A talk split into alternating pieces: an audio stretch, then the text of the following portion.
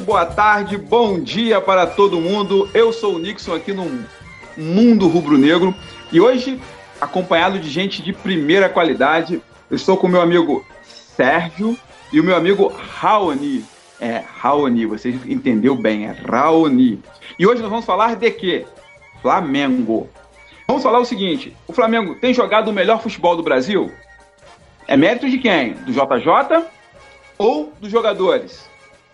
O entrosamento, o, o, o, jogo do Flamengo, a falta de paciência dos torcedores com algumas peças do Flamengo, o caso do Vitinho, o caso do Everton Ribeiro, se deve ao quê? A falta de entendimento de jogo, falta de entendimento coletivo? É, é novidade ver esse Flamengo pressionando? É, o Flamengo, essa, essa vantagem que o Flamengo colocou de oito pontos, na verdade são 16, é, de oito pontos que o Flamengo colocou, em algum momento o Flamengo pode perder essa vantagem? Atrelado a isso, JJ só utiliza, está utilizando, não só utiliza, está utilizando 16 jogadores em média, podendo chegar a mais. Mas esse pouco utilizar do elenco pode fazer com que uh, ocorra uma queda de, de, produ de, de produção dentro de campo? Vamos tocar o barco aqui. Boa noite, Sérgio. Boa noite, Raoni. É com vocês. Boa noite, amigos do Mundo Rubro Negro. Boa, boa noite, amigos da Rodada Rubro Negra. Estamos aqui para comentar mais uma participação do Flamengo no Campeonato Brasileiro. É, vitória, é, diria eu, a cachapote sobre o Atlético Mineiro. Jogou o futebol que nós já estamos habituados a ver recentemente, nesses três meses de Jorge Jesus. E vamos que vamos. Boa noite, Raoni. Boa noite, Nixon. Boa noite, amigos. Saudações rubro-negras. Como o Raoni já deu pontapé inicial, falando sobre Flamengo, futebol que o Flamengo joga, essa coisa do joga bonito, encanta, treinador que fica em cima. E é isso, vamos falar aí de Flamengo, Flamengo e Flamengo. E vamos que vamos. Amigos, vamos lá. O Flamengo joga o melhor futebol do Brasil? É mérito de quem? Do, do, do treinador, do JJ? Mérito do elenco, dos jogadores? Tem alguma coisa, tem alguma mágica nesse elenco do Flamengo, nesse, nesse jogo? Porque esse quarto de campeonato, o Flamengo se mostrou gigante? Por quê? Bom, vamos lá. É, eu, eu, eu acredito que tudo parte de uma filosofia de jogo. Não adianta você ter um elenco recheado de jogadores de qualidade, como a gente tem hoje, e montar um sistema de jogo frágil. Vou, só para a gente ter uma, ter uma noção clara aqui, o, Georgiano de Arrascaeta, que é o, o, hoje que eu vejo como o nosso camisa 10 do elenco, é o, é o, principal articulador de jogadas, o principal meia do nosso time, é, tinha, era reserva, chegou a ser reserva em vários jogos no Cruzeiro, em plenas condições de jogar. Inclusive, quando a gente perdeu a Copa do Brasil em 2017 para o Cruzeiro, ele não era titular absoluto do time. Ele, ele então, vinha, desculpa, Rony, mas ele, se eu não me engano, ele vinha de uma contusão também, né? Ele tinha de uma contratura muscular, alguma coisa assim. Ele foi poupado e entrou só, se eu não me engano, no, segundo tempo e marcou o gol, né? No, numa, no rebote. Do, exatamente, do exatamente. Só que assim, o Arrascaeta jogou contra, naquela goleada contra o Goiás, 6 a 1 Foi naquele jogo que ele sentiu aquela lesão e ficou fora, uma lesão grau 2 do posterior de coxa e voltou em impressionantes 15 dias para eliminar o Emelec do Maracanã. Então ele é um jogador jovem, de qualidade, que tem uma capacidade física a ser explorada. Mas era reserva do Cruzeiro porque tinha que marcar a lateral e ele não sabe fazer isso. Jorge Jesus coloca ele para ajudar na marcação, mas não o obriga a marcar. E então, quem está sendo é... sacrificado nesse esquema é o Everton Ribeiro, né? Everton Ribeiro volta para marcar muito. Exatamente, porque Everton Ribeiro já está acostumado com isso desde de, de que chegou ao Flamengo. Ele eh, lá quando ele estava jogando fora do assim, Flamengo, ele era acostumado, ele era o meio centralizado, o meio atacante, que a bola chegava no pé dele, ele fazia o que quisesse. Quando voltou, veio ter que fazer, cumprir obrigações táticas, sofreu um pouco, mas se adaptou e hoje, assim como ele começou como lateral esquerdo, consegue desenvolver é, é, funções defensivas com mais facilidade. A Rascaeta nasceu meia, então para ele é diferente fazer essas funções defensivas, mas faz, ajuda. ele tem um, um, um, uma estatística de roubadas de bola, de, de participação defensiva razoavelmente boa para a função que ele desenvolve no campo. Então, assim, não é que eu diga que eu vá dizer é mérito de Jorge Jesus, é mérito do elenco. É, é, é tudo é uma. É como se você fosse fazer um bolo de chocolate. Você precisa do ingrediente e precisa da receita. A receita quem traz é o técnico. Os ingredientes são as peças de campo. Você só faz um bolo de qualidade se você tiver os dois. Se tiver só um, não adianta a receita ser perfeita e tá faltando alguma, alguma coisa do ingrediente. O bolo não vai sair. E se você tiver os ingredientes todos e não tiver quem saiba fazer, o bolo vai sair com gosto ruim. O, o, a chegada de Jorge Jesus foi o que era o que faltava para esse elenco tão qualificado que ainda melhorou depois que ele chegou. Exato. Aí, exato. Concordando com o que a Rony está falando, eu concordo com ele no número de grau. E também a gente tem que se atentar ao seguinte: a gente está falando de jogadores que têm qualidades absurdas e já mostraram a qualidade em, em, outros clubes. O Everton Ribeiro, por exemplo, no Cruzeiro de 2012 e 2013, jogava naquela posição e ele vinha aqui atrás para marcar a bola. Na verdade, ele não marcava o jogador, ele não vinha para dar combate, ele vinha para marcar. Ele vinha para cá para marcar por zona, para recuar um pouco o time e poder dar uma ajuda ao lateral. O Bruno Henrique, o Bruno Henrique em 2017 no Santos fazia exatamente, quer dizer, exatamente, não hoje, mas ele fez muito essa função de vir aqui atrás também ajudar na marcação. Então você tem o Rafinha que jogou na Europa a vida inteira. Rafinha, quantos, quantos jogadores de velocidade ele já marcou na vida? Então ele também sabe marcar, ele sabe atacar. Felipe Luiz nem se fala. O jogador para mim mais surpreendente, muita gente fala do Arão, tá? Mas para mim o que mais me surpreende é o Gerson. O Gerson saiu daqui pro Fluminense, um jogador que sem sangue. Esse jogador aí não, vai, não vai vingar. Foi pro Roma, da Roma foi pra Fiorentina e o Jesus conseguiu transformá-lo. Eu acho que é um misto dos dois. Você tem um bom treinador que sabe tirar daqueles seus jogadores o máximo possível porque tem jogador ali no Flamengo que ele tá conseguindo tirar mais do que a gente imaginava, que é o caso do Arão, do próprio Arrascaeta. O Arrascaeta é bom jogador, eu também acho ele um excelente jogador.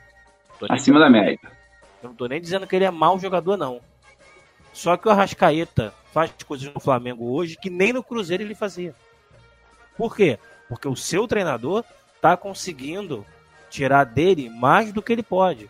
Bruno Henrique é a mesma coisa. Bruno Henrique jogou bem em 2017? Jogou. Mas não o que está jogando agora. Gabriel Barbosa. O Gabigol, para mim, hoje, ele está jogando o melhor futebol desde quando ele iniciou a carreira. É. Ô, Sérgio.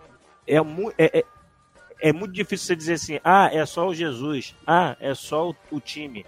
Eu acho que é aquela coisa que juntou tudo, juntou a fome com a vontade de comer tá dando tudo certo. É competência do time e competência do treinador e da comissão técnica de forma geral, que a gente também tem que pensar nisso. Então, então vamos apimentar então um pouquinho aqui. Você falou do Gabriel, falou do Gabriel, falou do, do Arrascaeta. Vocês falaram do Gabriel, do Arrascaeta. Falaram do. Vamos falar do próprio Vitinho daqui a pouco, do Everton Ribeiro. Só tem um detalhe. É, é no primeiro semestre, vamos falar pré-Copa pré -Copa da Copa América. No primeiro semestre, esse elenco nós já sabíamos que entraria ali o, o Rafinha. Com o treinador anterior, não teríamos Felipe Luiz, porque ele falou que estava muito bom com o René, certo? Certo. Agora vem a pergunta: por que esse time, tirando algumas peças, porque com o treinador anterior não viria o, o Gerson, não viria o Pablo Mari, né? E o Felipe Luiz. Nós teríamos praticamente esse elenco. É um elenco menos de, me, me, mais fraco, tecnicamente falando. É, é, o Arrascaeta era reserva nesse time. Por quê? Isso, porque esse nosso time, é, esse time então deu uma guinada após Copa. Esse é o ponto. Por que, que deu uma guinada? Será que é mentalidade? Será que o, que o, o time, por ter uma mentalidade, vamos pegar assim, Você tem o Diego Alves, que sempre jogou, jogou muito tempo na Europa. Você já você teve, tem o Rafinha, que, que jogou muito, jogou a vida toda na Europa. Você tinha tem jogadores ali que queriam algo mais. Será que esse misto de coisas aí e os caras percebendo que podiam, poderiam render mais, eles não estão se dedicando mais em campo? Então aí você pode botar assim: ah, o Jorge Jesus chegou, ele deu, ele deu os argumentos para os jogadores e eles estão praticando até aquilo que eles não queriam. Porque eles estão, desej eles estão desejosos de marcar história. Pode ser isso? Ó, eu penso assim, ó. Vamos, a gente, sabe o que acontece? A gente não se dá muito, muita conta. É, a gente tem praticamente um time europeu. Sim. A gente tem o Felipe Luiz e o Rafinha, que tem uma mentalidade europeia. Eles foram criados como europeus. A gente Sim. tem o Paulo Mari, que é europeu. A gente tem o Gabigol, que jogou na Europa. A gente Sim. tem o Bruno Henrique, que jogou na Europa. A gente tem o Gerson, que jogou na Europa. Então lá, eles sabem como funciona o futebol e como é que tem que, ser, tem que fazer. E conseguem, com isso, ajudar o Jorge Jesus, que tem uma mentalidade completamente diferente. Eu lembro, antes do. daquele zagueiro novo que saiu do Flamengo, o Léo Duarte. Léo Duarte. Ele falou que na carreira dele inteira, 70% do que ele estava vendo, ele nunca tinha visto. Então, a mentalidade desses jogadores que vieram da Europa juntou com a mentalidade do Jorge Jesus, que é um treinador europeu, e os jogadores que vieram da Europa têm essa facilidade de compreensão. E isso ajudou. Isso ajudou os companheiros. Agora, em relação ao time não estar tá jogando bem no início da temporada, simplesmente o Flamengo não tinha treinador. Esse é o ponto. O Flamengo não tinha um treinador para fazer algo diferente. O Flamengo não jogou assim em nenhum jogo do Campeonato Carioca. A gente tá falando do Campeonato Carioca contra a Madureira. Muito fraco né, a nível técnico, né? O Flamengo não tinha treinador. Então, é aquilo que eu falo. Tudo é uma junção. Você tem um treinador europeu, com jogadores que vieram da Europa, que tem mentalidade europeia, casou. E isso ajudou que, com outro, que, que outros jogadores que não tinham essa mentalidade crescessem também. Mas se a gente para para pensar, é isso: 80% do nosso time é jogador europeu. Inclusive, isso só brasileiro. É, é, aproveitando, Raoni, quer dar uma pimentada aí, Raoni? É, eu vou falar só sobre a questão do, do, do treinador anterior a Jorge Jesus. Ele deu uma declaração lá no início da temporada ele disse que não pediu Arrascaeta e Gabigol. Meus amigos, você que está você que tá nos ouvindo aí, é, qual técnico do Brasil não queria ter Arrascaeta e Gabriel, e Gabriel Barbosa no seu elenco? Desculpa, Raoni, não quero defender o Abel longe de mim, porque eu sou um cara que não gosta do Abel, nunca gostei dele. Não foi ele que disse isso. Quem disse isso foi o Júnior. Foi o Júnior. Que falou que o Abel disse para ele, no caso, que o, o Gabriel Barbosa, o Gabigol, e o Rascaeta não foi ele que pediu, que jogaram a bomba no colo dele e falou se vira. Se aplica. É, então, assim, é, é, como se a gente estivesse dizendo que foi Abel que disse. Infelizmente. Infelizmente. Porque os caras são amigos, a gente sabe a história toda. Então, assim, é, quem não quer os dois atletas no seu elenco? Quem não quer dois jogadores com poder de decisão? Quem não quer o atacante que. Quem não quer o cara que vai entregar, porque fatalmente, fatalmente, Gabriel Barbosa vai entregar 40 gols ao Flamengo esse ano. Vai voltar aí, ele vai jogar aí uma, umas, umas. Dessas 14 rodadas, ele vai jogar 8. Então, tô botando por baixo aí que ele vai jogar 8. Colocando mais, mais dois jogos de Libertadores, vejam bem mais dois jogos de Libertadores. Ele fatalmente vai entregar 40 gols na temporada. Quem não quer um atacante que te entrega 40 gols na temporada? Quem não quer um. um, um Abel Braga pediu, é, com perdão da palavra, Abel Braga pediu o Bruno Henrique. O trio tem quase 40 gols na temporada. Os caras eles são, responsáveis, eles são responsáveis por, por, se não me engano, por 65% dos gols do Flamengo hoje, né? No Brasileirão, é, é, é, no Brasileirão essa estatística fica é ridícula de, de, de, de a diferença. São, o trio, esse trio é muito, muito forte. Aí quem não quer? Então, é, é, vou voltar ao que eu disse. Ou você tem um bom confeiteiro para fazer um bolo com os ingredientes de qualidade, ou um dos dois faltando, vai dar errado. Com certeza. Sim. Aproveitando a, a deixa do Raoni, vamos, vamos para outro tema aqui, é que um, um tema embola no outro aqui. É, é a, o entendimento de jogo do brasileiro. Vamos pegar o brasileiro, o torcedor do Flamengo hoje, no caso. É, é, a falta de paciência que nós temos, que muitos torcedores têm com o Vitinho, que tem com o Everton Ribeiro. É, a alegação é que o Everton Ribeiro está errando demais, que o Vitinho não, não, entrega, sendo que nos dois últimos jogos, e o Vitinho, todo mundo sabe, ele é um cara psicologicamente diferente dos outros, mais frágil e tal. Ah, mas tem a, desculpa, tem, tem a desculpa que ele foi o jogador mais caro ano passado. Mas esse jogador é tecnicamente muito bom. Eu, eu, eu costumo dizer, e me perdoem assim, eu costumo dizer que o Vitinho, se tivesse ligado no, pelo menos no 110 todos os jogos, ele entregaria muito mais que o Bruno Henrique. Que ele, tecnicamente ele é superior ao Bruno Henrique. O Bruno Henrique hoje é infinitivamente melhor do que o Vitinho, mas hoje. Mas o Vitinho, para mim, tecnicamente é muito melhor. É, é, falta a gente entender a leitura do jogo. Entender, por exemplo, que o Vitinho ontem, quando o Nego começou a vaiar o Vitinho, todas as bolas passavam praticamente pelo Vitinho no ataque. Que o Everton Ribeiro tá vindo buscar muita bola atrás também, tá construindo muito e por isso ele erra muito também, que não era uma das funções dele anteriormente. Ele dividia muito isso com o Diego e hoje não tem o Diego, então ele tá fazendo isso sozinho. É, é falta leitura de jogo, falta leitura do coletivo no Brasil. Vocês entendem por aí, Sérgio, Raoni? O que, é que vocês entendem disso? Eu não vejo muito isso em relação ao Everton Ribeiro, não. Ao Vitinho, sim. Que o Vitinho ele chegou numa expectativa absurda.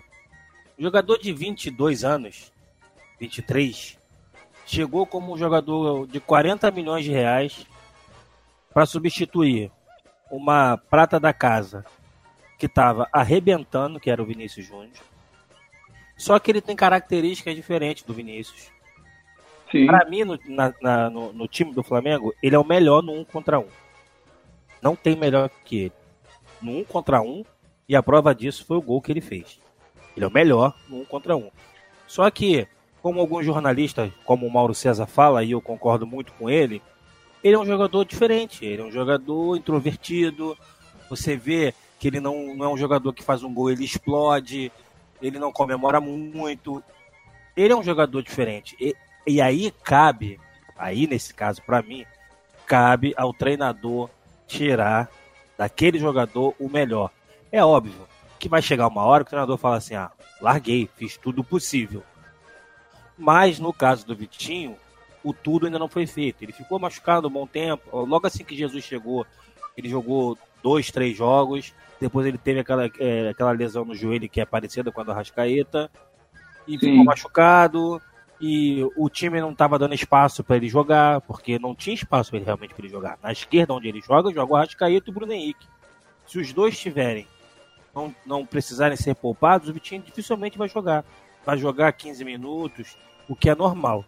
Então eu acho que é, o fato da torcida vaiar, eu, eu, não, eu não vejo isso, nada de anormal, tá? Não vejo nada de anormal, porque o jogador tenta uma vez, tenta uma duas, tenta três. E isso acontece em todo lugar do mundo. É que a gente tem, a gente acha que isso só acontece aqui, mas não. O jogador fez uma, fez duas, fez três, fez quatro, errou. A torcida vai vaiar, mas a torcida vai aplaudir na hora que ele fizer uma outra jogada. Isso é normal. Claro que com o Vitinho falta, falta um pouco de, de paciência, exatamente por isso que eu falei. Ele veio para substituir o Vinícius Júnior veio por 40 milhões de reais e as pessoas acham porque você contrata um cara de 40, 40 milhões de reais que ele tem que ser o Pelé, o Zico. E não vai ser nunca, né? Uma coisa não está ligada à outra. Existem milhões de jogadores que custaram uma fortuna e não se provaram. Quer ver um exemplo? Para mim, o maior enganador dos últimos 10 anos do futebol brasileiro, Alexandre Pato. Custa uma fortuna, um salário enorme e nunca entregou. O fato do jogador ser comprado ou vendido por milhões, que vai decidir é a bola ali no campo. Não tem muito o que fazer. O, o Gerson veio praticamente com valor igual ao do Vitinho. Olha a diferença. O Mari. O Mari veio custando duas mariolas e uma cocada. E olha o que, que ele tá é. Então, é. a gente tem muito isso. É, o jogador é muito caro. Se ele não rende, ele não rende porque ele não quer. Às vezes não, às vezes ele não está encaixado naquele contexto. E às vezes depende muito do jogador. Ele é meio introvertido, ele não é aquele jogador que explode, aquele jogador midiático como é o Gabigol. E acontece isso. Mas essa coisa da torcida vaiar, isso pra mim, a torcida já vaiou o Zico, então vaiar o Vitinho é normal. Eu, eu tenho. Eu tenho algumas informações sobre Vitinho e, e Everton Ribeiro. Primeiro, Vitinho é, um, é o terceiro jogador, é o terceiro jogador do elenco é, em questão de tempo para criar jogadas ofensivas, para criar lances decisivos. Ele em campo, em campo, ele é, ele é muito, muito, muito perigoso. Por quê? Porque Vitinho ele é extremamente vertical. Ele não, não toca a bola para trás. Ele, ele é um jogador que corre só para frente, que dribla para frente, que no um contra um, poucas vezes eu vi um jogador tão perigoso no um contra um como é Vitinho. Com certeza. É, é um jogador que é, o, o adversário não sabe para que lado ele vai, porque caiu na direita ele é perigoso, caiu na esquerda ele é perigoso. Ele é ambidestro, né? Ele é, e, e ele. É, na perna de cair é a mesma coisa. E ele pedala para um lado, pedala para o outro, o cara fica ali. Vai, vai, fazer o quê? Vai fazer o quê? Vai fazer o quê? E ele faz e passa por você. O gol ontem, o gol que ele fez ontem, é uma pintura. É o, é o gol que o atleta, que o, que o, o zagueiro não sabe se ele vai botar a bola para a linha de fundo para cruzar ou vai botar, trazer a bola para dentro e bater. Exato.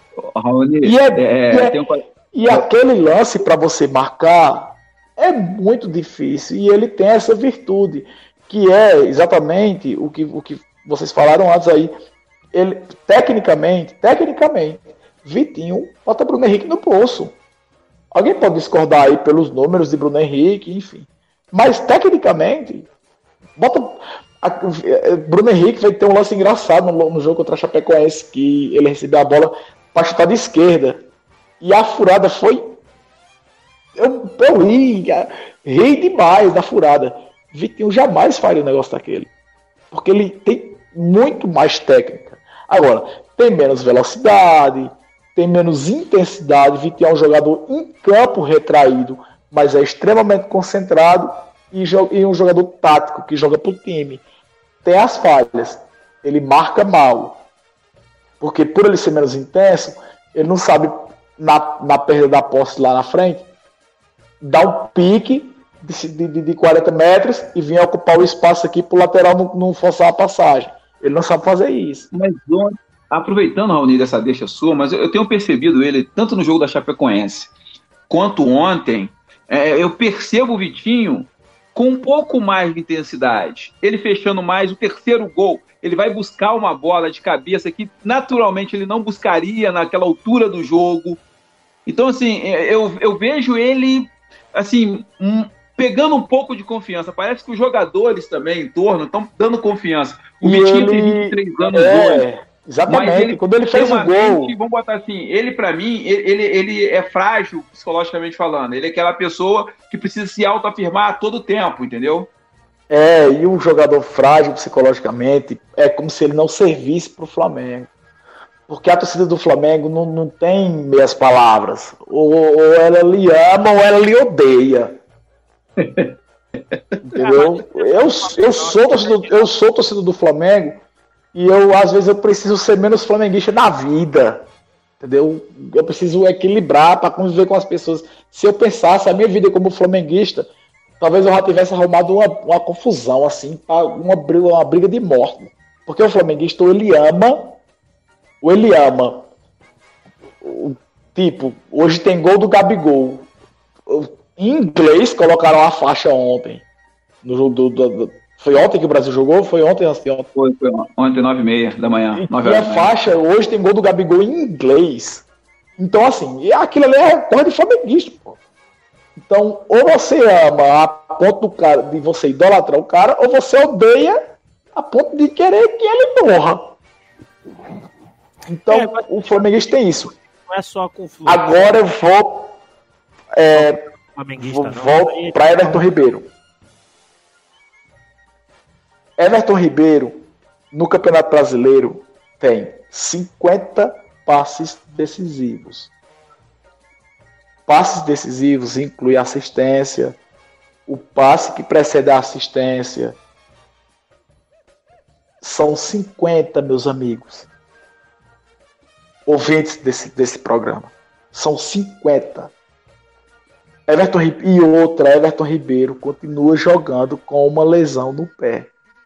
Ele Exato. joga e vai para fisioterapia. Ele não treina diretamente com a equipe, todos o, o, treino completo que o time faz, ele não faz. Ele fica na fisioterapia, trata o pezinho lá, o osso que tá lá com probleminha, trata, aí vai pro jogo. Aí ele não tá com. Ele não, Everton Ribeiro tá jogando o campeonato sem estar 100%. Tá jogando no sacrifício, mas aí vem, vem justamente e Everton, e Everton Ribeiro jogando 80% ele ainda é, eu 100%, é a opinião minha, 100%, Everton Ribeiro é o melhor jogador de futebol do Brasil. E 80% ele é um dos melhores. 100% eu desconheço um jogador melhor do que ele. Porque a bola gosta dos pés dele. É, é impressionante. A bola gosta dos pés dele. Porque ele trata ela bem. Ele é o lado, ele é o lado do, do Arrasta hoje, nós podemos dizer que, que eles são os dois, o, o, os dois caras que pensam melhor o, o jogo. E olham, e tiram, faz, faz, criam jogadas do nada. Quando você está apertado são, na lateral, ele consegue eles, dar um E Everton Ribeiro, ele tem a característica que ele é intenso. Ele não, ele não gosta de, de. Eu não vou, não vou até, inclusive eu vou. Talvez alguém lembre de algum jogador que eu esteja falando mal aqui. Mas Everton Ribeiro ele tem a característica que outros jogadores do Flamengo, que são meias também, não tem. Everton ele clareia a jogada e ele faz, ou ele chuta, ou ele dá o passe. E o passe para ele é para colocar alguém na cara do gol. Ou é um passe é, na infiltração, ali na, no lado direito, com Arão, com Rafinha, enfim, com quem estiver passando ali do lado direito e, o, e a bola dele é certeira. Ou o cara, se o cara chega lá, vai fazer o. vai conseguir criar uma chance, é, ou, ou a bola vai, vai, pro, vai sair. Então ele, ele clareia a jogada e passa. E a gente tem jogadores que não tem essa característica, que bota a bola mais para o lado, que faz a bola ir mais de um lado para o outro, que cadencia. Quando a bola chega no pé dele, ela já foi cadenciada demais. Na cabeça dele, ela já foi cadenciada demais. Chegou para mim, eu vou clarear e passar. A é pensa do mesmo jeito. A bola, quando chega no pé dele, ele já sabe o que vai fazer. E, Exatamente. E eles se completam, eles se completam. Eles se completam. Os jogadores do Flamengo hoje se completam. Cada um tem uma característica, uma forma de jogar. Jogador... Tem um gol do Flamengo que eu acho é, que para mim vai ser o gol da temporada é, desse elenco é, um, é o gol, o gol com gol de Gabriel. É o primeiro gol de, Gabri, de Gabriel Barbosa, o primeiro gol do Gabigol contra o Fortaleza. Que é uma bola que Diego dá em Everton Ribeiro. Ele passa uma letra. A bola ah, chega, sim, sim, sim. a bola chega para Arrascaeta, ele olha e já tá vendo o Gabigol. Dá o passe e faz o e Gabigol faz com sem ninguém na trave é, é a jogada do, do, dos jogadores dos jogadores de qualidade, assim, do, do, meio do meio ataque de qualidade do Flamengo. É, eu, tenho, mim, é, eu tenho um colega que é São Paulino e ele foi ver o jogo do Flamengo e São Paulo no Maracanã. Ele falou para mim, Sérgio, foi impressionante. Os jogadores do Flamengo, eles nem olham mais pro outro, eles já dão a bola sem olhar porque eles sabem que o cara vai estar tá ali e vai passar. Eles jogam um sem olhar pro outro.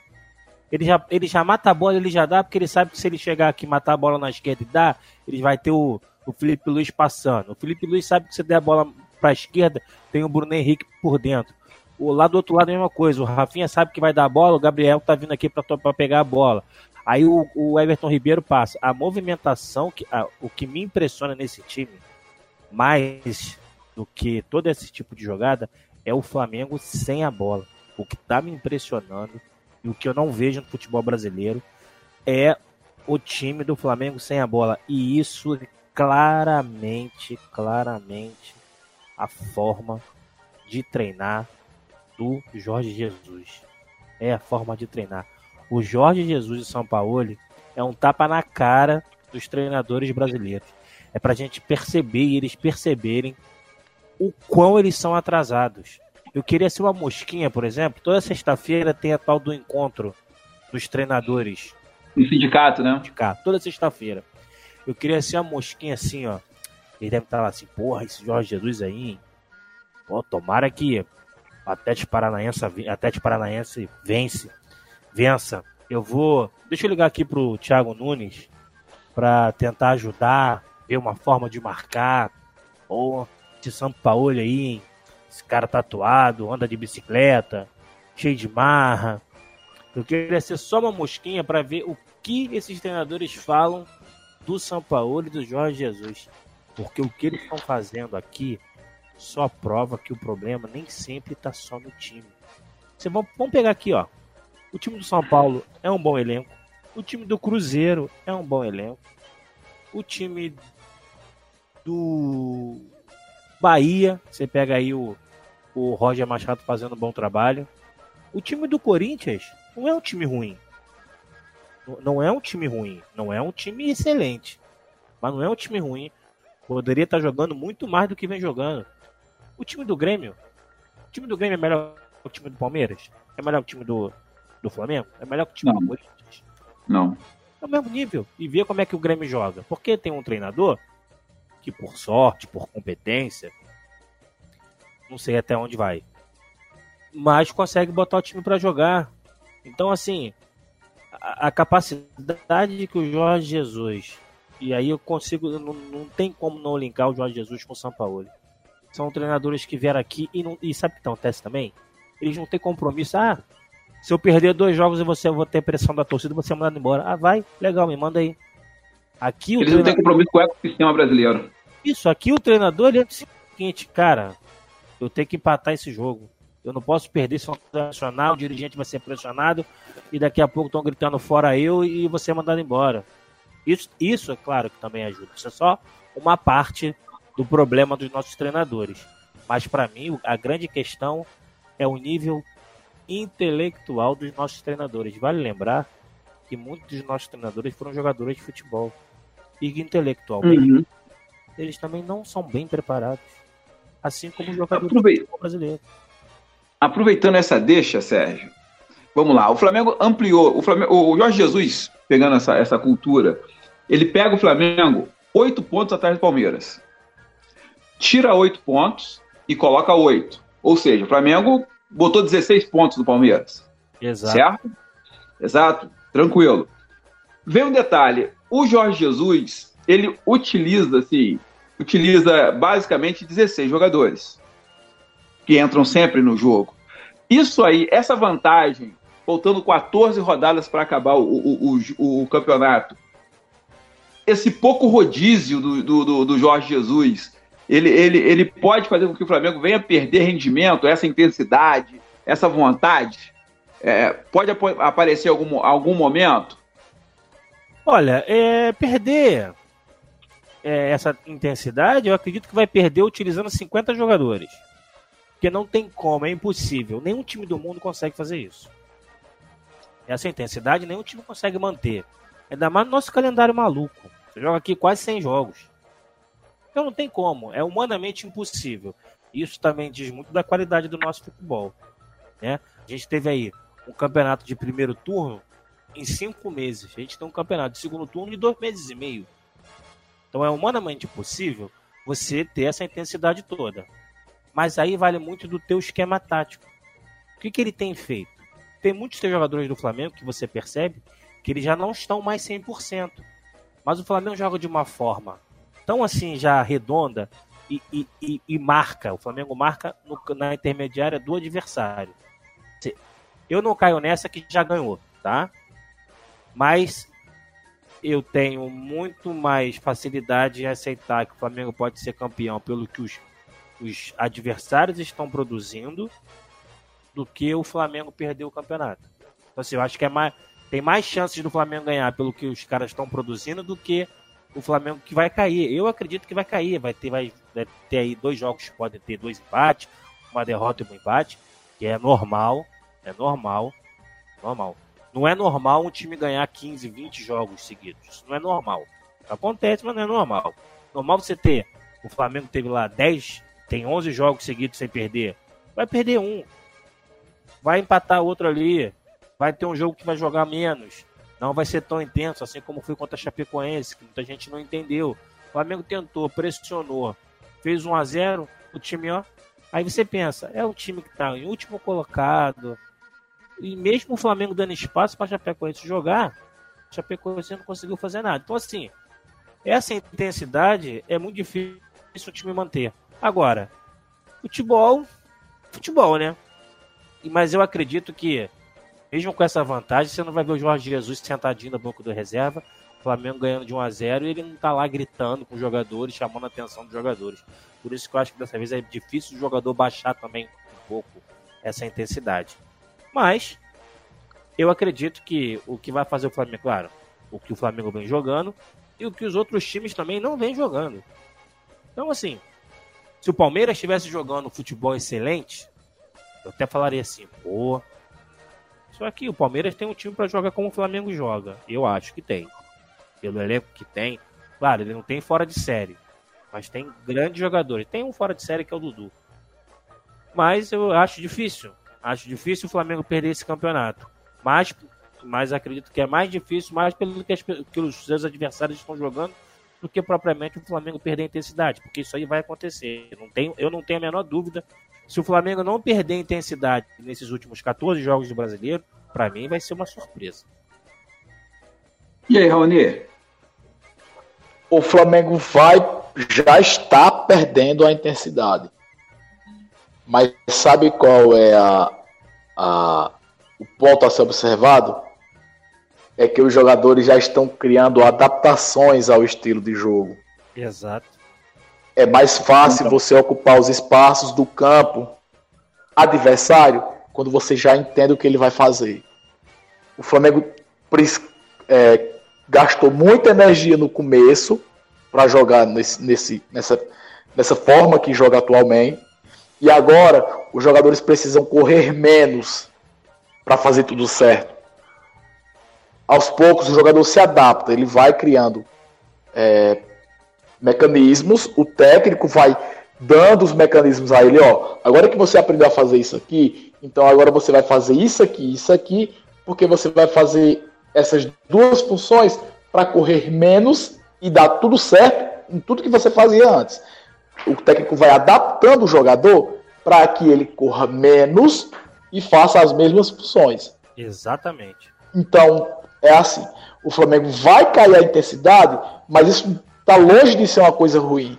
Isso é uma coisa boa. O Flamengo vai precisar correr menos para colocar os 10 jogadores do, de linha do, do, time adversário dentro da sua área, como fez ontem com o Atlético Mineiro, e é, empurrar, empurrar, empurrar, empurrar, e mesmo assim criar chances de gol. Certo? Mesmo porque quando você toca de primeira, quando você toca a bola de primeira e curto, você, você dosa a sua intensidade e você pressiona o time adversário. Você exatamente. E é, exata, exatamente. Exatamente. E a questão da evolução de você saber onde é que, onde é que o teu companheiro vai estar. Certo? Então, assim, eu sei que na hora que Everton Ribeiro te receber a bola no bico da grande área e Rafinha esticar a, a, a, o posicionamento para a linha lateral, é porque Arão vai passar. Então eu não vou ficar esperando é, é, Arão passar, eu vou dar a bola. Se Arão não passar, quem errou foi Arão. E se Arão passar, o adversário não sabe, quem sabe sou eu. Certo? Então, assim, são questões de que você vai adaptando, adaptando, adaptando, facilitando. Você vai entrosando mais o time e o time vai precisando ser menos intenso para continuar sendo intenso. Vai apresentar o mesmo volume de jogo, só que se desgastando menos fisicamente. E outra, é, você recuperar a bola no campo adversário é uma estratégia que o, o, técnico brasileiro não gosta, mas é a coisa mais fácil que se tem de fazer. Porque quem recupera a posse de bola é o jogador que não sabe jogar com a bola. Então você coloca o jogador que sabe receber a, que vai receber a bola de qualidade, ou então antecipar ele. Arão é mestre em interceptações. A estatística de interceptação de, de William Arão é absurda. Ele é o porque ele sabe exatamente o jogador que vai receber a bola. Quando, quando, quando, o Flamengo perder a posse, ele sabe o jogador que vai perder a, a, a, a que vai receber a bola. Então ele se prepara para antecipar desse jogador. E quando o adversário força o passe nele, ele antecipa, recupera. Já está o Flamengo com a bola de novo. Gente, Ontem tá aconteceu bom. isso demais. Então, assim, o Flamengo vai perder intensidade? Claro que vai. Jorge Jesus disse: só dá para só dá para segurar essa intensidade no PlayStation. Isso é verdade. Gente, olha só, nós estamos com o nosso. Antes, antes de, de, só ter, deixa eu só dar uma informação aqui que eu achei interessante. Sim, sim. Tem. O Flamengo fez, depois do jogo do Bahia, daqueles 3 a 0 o Flamengo fez 11 jogos. São 10 vitórias e um empate. Sim. São 26 gols marcados e apenas 5 gols sofridos. O Flamengo tem uma média absurdo. 36 gols por partida, ou seja, tá entre 2 e 3 gols. O Flamengo ficou, o Flamengo tomou, ele teve nesses 11 jogos em 5 em 6 jogos ele não tomou nenhum gol. E nos outros, sabe quantos gols que ele tomou? Quantos? O Flamengo não tá absurdo. Em 11 Absurdo. jogos, o Flamengo só toma no máximo um gol. Então são, são, são, são números assim, ó. São 11 jogos, 10 bizarro, vitórias, bizarro. 26 gols marcados e apenas 5 gols sofridos. O Flamengo hoje ele tem um saldo de gol absurdo, são 52 gols. São 30 saldos e 50, 30 gols de saldo. 30 gols, o Palmeiras tem 19. 50, 52 gols, são 12 a mais do segundo colocado. É. E na artilharia e... o Gabigol, né? 18 é. gols. E, e o terceiro colocado é, é do Flamengo, o quarto, se eu não me engano, também, né? Os cinco os primeiros colocados na artilharia do Campeonato Brasileiro, três são no Flamengo. Bruno Henrique é. com 9, Arrascaeta com, com 10. Não, é, o, é o Bruno Henrique com 10 e o, o, e o, e o Arrascaeta com 9, não é isso? O, é, o trio, Bruno Henrique, Gabigol e Arrascaeta é o terceiro melhor ataque do Brasileirão. Aliás, é o terceiro. É o terceiro melhor ataque e, do Brasileirão, exatamente. Já chegou a ser então, o segundo. Já foi o segundo, ficando atrás apenas do, do primeiro, né? E agora domingo tem um é. jogo importante, Atlético Paranaense. É, e isso para a gente encerrar o nosso, nosso podcast aqui, falando da rodada rubro-negra. Domingo, para mim, o Flamengo tem um jogo mais, mais difícil dessa jornada, que é o Atlético Paranaense lá. Foi o primeiro jogo do Jorge Jesus, quando ele, ele vai oficialmente def, é, defender as cores do Flamengo. Foi naquela, naquele jogo 1 a 1 lá no, na Arena da Baixada. Copa do Brasil. O Atlético Paranaense, para mim, é um time mais ajustado do futebol brasileiro, tirando o Flamengo, é um time mais ajustadinho, que joga muito bem em casa, ainda mais no tapetinho dele lá. É, Jorge Jesus, nós podemos dizer, se, Jorge, se a gente passar com leves experimentos lá da Arena da Baixada, podemos dizer que na trigésima rodada seremos campeões brasileiros? Posso Olha. começar? Vai lá, vai lá. O Flamengo vai ganhar do Atlético Paranaense. Vou dizer a vocês. Quem é o time que gosta de trocar passe na história? Hã? Vou perguntar a vocês e ao amigo que está ouvindo, certo? Tenho medo não, vamos ter medo não, certo? A gente é Flamengo, a gente tem medo de ninguém, certo? A gente pode estar na Pindaíba, mas a gente não tem medo de ninguém, certo? Na Pindaíba então, a gente já não tem, imagina com um time bom. Pois é. Em 2012, brigando para não cair, e eu não tinha medo de ninguém, meu amigo. Então agora é que eu não tenho medo mesmo, certo? Então, vou perguntar a vocês: quem é que gosta de tocar a bola hoje? Quem foi que colocou um, o time que ganhou Libertadores, que, que, tava, que era um dos times que mais que é um dos times que mais gosta da bola do Brasil hoje, que é o Grêmio, que botou para jogar lá dentro do seu campinho lá dentro do seu campo de defesa, na sua casa. Aí, eu, aí não, é porque é grama sintética. Muito bem, meu querido. Gramado, grama, grama natural tem buraco. É a bola, um passo que você dá, que a bola quica, não chega direitinho no pé do lateral, já tem que mudar o plano. No, na grama sintética, a bola sai e chega do mesmo jeito. Sabe o que vai acontecer nesse próximo jogo? O Clube Atlético Paranaense vai beber do seu veneno. O Flamengo vai jogar a sua bolinha tocando, certo? Ah, mas eles gostam de sair tocando a bola no estilo lá Fernando Diniz. Eles mantiveram isso do Fernando Diniz. Se vocês repararem, o Atlético Paranaense gosta de sair com o adversário lá pressionando, certo? Só que sim, como sim. é que você é, só que como é que você sabe, só que como é que você sai com qualidade com o adversário que acostumou a jogar com bola coberta e bola descoberta. Como o Flamengo aprendeu, que Pablo Mari chegou e deu orientação. Ensinou o Túlio a jogar assim, ensinou o Rodrigo Caio a jogar assim, aí depois botaram o Rafinha, aí já tinha a Rafinha lá, que jogava assim com Guardiola, e chegou o Felipe Luiz do outro lado para jogar do mesmo jeito. Certo? Ah, mas é René. Beleza, bota o René lá, ele aprendeu também. Jogou super bem ontem. Viu? Contra o Ceará, jogou a jogada do, do, do, do a jogada do, do, do, primeiro gol do Flamengo, que é nasceu num lance que René viu o espaço por dentro e fechou igual o Felipe Luiz faz hoje. Então, assim, a sorte do Atlético Paranaense estar ter ganhado essa Copa do Brasil, eu faça, faça modéstia, não é comigo quando eu tô falando do Flamengo, tá? A sorte deles. Eu vou perceber. A sorte deles, e eu acho que os amigos ouvintes e participantes do programa vão concordar, a sorte deles é que Jorge Jesus estava no primeiro jogo e ali foi o segundo, estava na coisa no começo. Tem um, é, é o Caio Ribeiro falando. Mas ele marca alto, sim, marca alto. Dá um, dá um pouquinho de tempo que ele vai ajustar o time. Foram três anos e três meses, meus amigos. Então, assim, o, o Flamengo não vai, eu acho, eu acho, eu acho, que o Flamengo não vai é, ganhar todos os jogos do Campeonato Brasileiro até o final. Não vai, certo? Mas eu, sem falsa modéstia, digo a vocês que o Flamengo não perde mais em 2019. No jogo ruim ele vai empatar, como empatou com o São Paulo. Porque o São Paulo não quis jogar, o São Paulo quis bater. E se o Atlético Paranaense quiser jogar, se vier de peito aberto, melhor ainda. Vier de peito aberto. E o Flamengo não sai de casa para evitar apanhar, não. O Flamengo sai de casa para bater agora. Concordo, concordo com você em termos eu acho o seguinte, o Flamengo tem um dos piores retrospectos no contra algum time é contra o Atlético Paranaense. Só que a maioria dos jogos que foram feitos lá, o nosso time não jogava assim. Então, hoje a maior hoje o Flamengo tem grande chance de chegar no campo do Atlético Paranaense e se impor. Óbvio, apesar dos desfalques. Mas eu me atento a alguns detalhes que são importantes.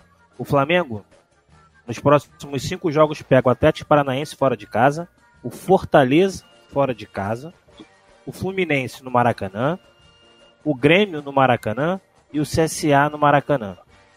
No caso, o Grêmio é da Libertadores. Esse jogo do Atlético Paranaense aqui é o jogo que pode perder ponto, porque depois o Flamengo vai vai vai jogar contra o Fortaleza lá, aí tem a obrigação de ganhar contra o Fortaleza.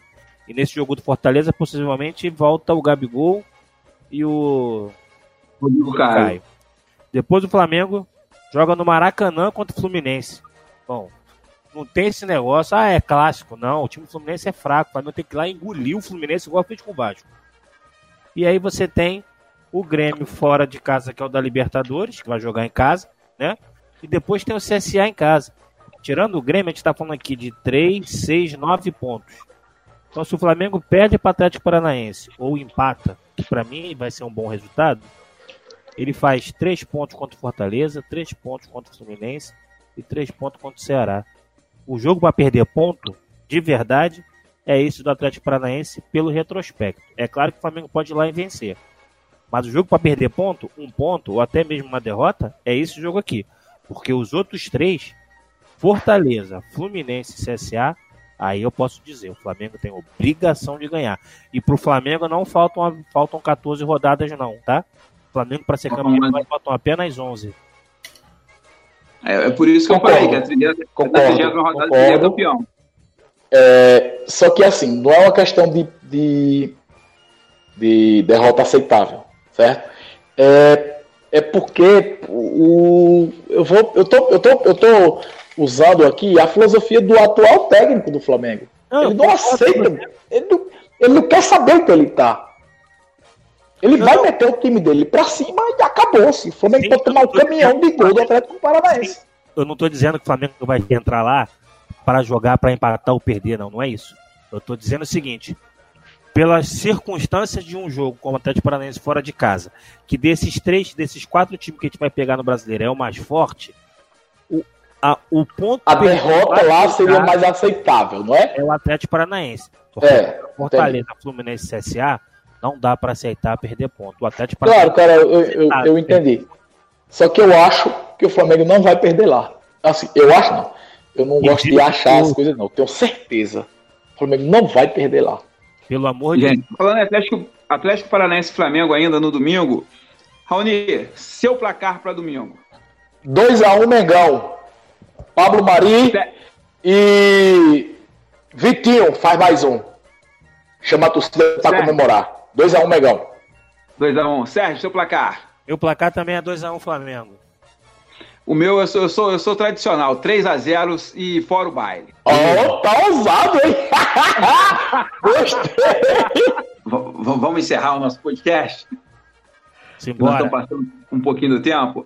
Galera, é, só para encerrar aqui, considerações finais do Sérgio, do Raoni, para a gente poder encerrar. Vai lá, meu amigo Raoni. É, bom, pessoal, obrigado aí pelo convite. Eu sou eu sou do mundo rubro negro desde 2015, mas para mim é sempre como se fosse a primeira vez. Obrigado, Diogo Almeida, pelo convite. É, sempre que eu posso, eu participo. Estou aqui dando meus pitacos. Enfim, meu blog tá lá, Urubu Matuto. Quem quiser ler, tem coisa antiga lá, mas tem lá. É, o que eu posso dizer a vocês é o seguinte: o que está acontecendo no Flamengo hoje não é não é uma coisa curta, não é uma coisa, enfim, não é uma fase do Brasileirão. O Flamengo hoje é sólido e, e se vocês estão em dúvida se o Flamengo vai ganhar alguma coisa hoje, a dúvida é digna. Mas jamais duvidem da capacidade do Flamengo brigar eu, eu gosto quando o Flamengo é valente em campo. E, e é, é isso que eu estou vendo hoje. É um time que, que não há, que em campo, taticamente, tecnicamente, não aceita perder. Pronto. Se o, o, se o torcedor do Flamengo sempre questionou os jogadores ou o técnico que aceitava derrota e, enfim, essa conversa toda. Hoje nós temos um time que se coloca em campo que não aceita a derrota. E como é que você não aceita a derrota? É você jogando para vencer, não importa a condição. Você pode estar com 11 titulares, 11 reservas. Sai jogador, entra jogador, o time joga do mesmo jeito. Então, é, hoje nós temos um Flamengo que não aceita derrota. Então, eu, eu daqui de onde eu estou, vendo pela televisão, assistindo, estudando, lendo muito as estatísticas. Eu, eu gosto das estatísticas. O mapa de calor de Rodolfo e de Pablo Maria é uma coisa absurda. É o mapa de calor de, de o primeiro volante de qualquer time do Brasil. Do Flamengo são de dois zagueiros. E então é uma coisa sólida. O Flamengo hoje tem um jogo sólido e vai levar esse jogo até o final. Vamos ser campeões? impossível saber. Mas é, luta dentro de campo com qualidade não vai faltar. Então, muito obrigado a vocês. Como foi começado hoje aí. Bom dia, boa tarde, boa noite e um forte abraço, saudações rubro-negras. Bom, falou Nixon, obrigado aí pela, pela excelente apresentação. Raoni pelos excelentes comentários. É, agradecer a galera que está nos ouvindo, é, que procura aí nos, nos podcast, nosso podcast, Rodada Rumbro Negra. E é isso. Mais uma vez estamos aqui para falar de futebol, falar de Flamengo. E aproveitar, galera, quem quiser me seguir, eu tô lá no Sérgio Ribeiro 04 e mandar um abraço pro nosso grande editor-chefe Diogo Almeida, que é o cara que faz tudo isso acontecer. Saudações rubro-negras e até o nosso próximo podcast Rodada Rubro-Negra. Abraço a todos. Valeu. Galera, forte abraço. Eu agradeço aí ao Sérgio, ao Diego, principalmente ao Diego, por ter me dado a oportunidade. Show de bola falar de Flamengo, falar de futebol, falar de Brasil. Muito obrigado. Uma boa tarde, uma boa noite, um bom dia e tem muito mais rodada na segunda-feira. Um abraço.